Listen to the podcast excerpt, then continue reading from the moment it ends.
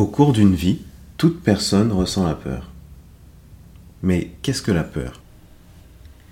La peur peut être fictive, liée à notre imagination, liée à ce qu'on nous a raconté, à ce que nous voyons dans les médias, ou peut-être réelle, liée à un souvenir, liée à un danger imminent.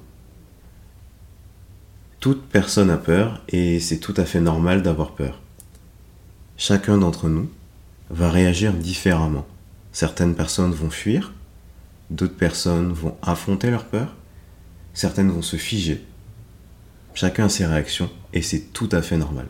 Il faut savoir les accepter et ensuite on va travailler dessus pour mieux réagir face à la chose qui nous fait peur. La peur va permettre au corps de réagir en situation de danger. Le cerveau va se mettre en action et va donner les informations au corps de réagir.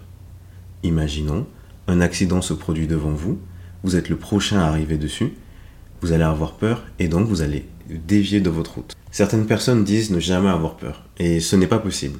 En fait, chaque personne a peur et la peur se manifeste différemment. On peut avoir très peur et, comme on avait dit, se figer. On peut avoir très peur et affronter ses peurs. On peut avoir très peur et se surpasser.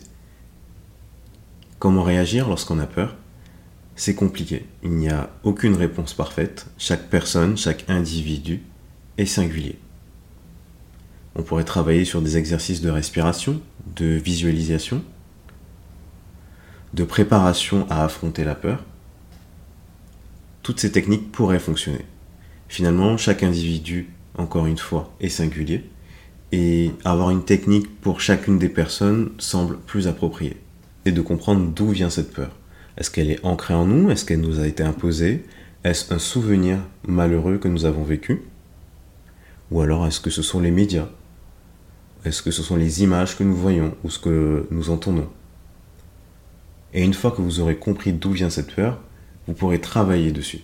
Travailler sur cette peur, peut-être avec des exercices de visualisation, des exercices de respiration, de préparation à affronter cette peur, mais également à accepter ce danger qui peut être imminent, récurrent.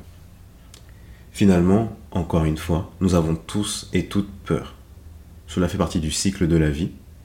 Et plutôt que de le combattre constamment, plutôt que de l'éviter constamment, on pourrait apprendre à l'accepter et avancer.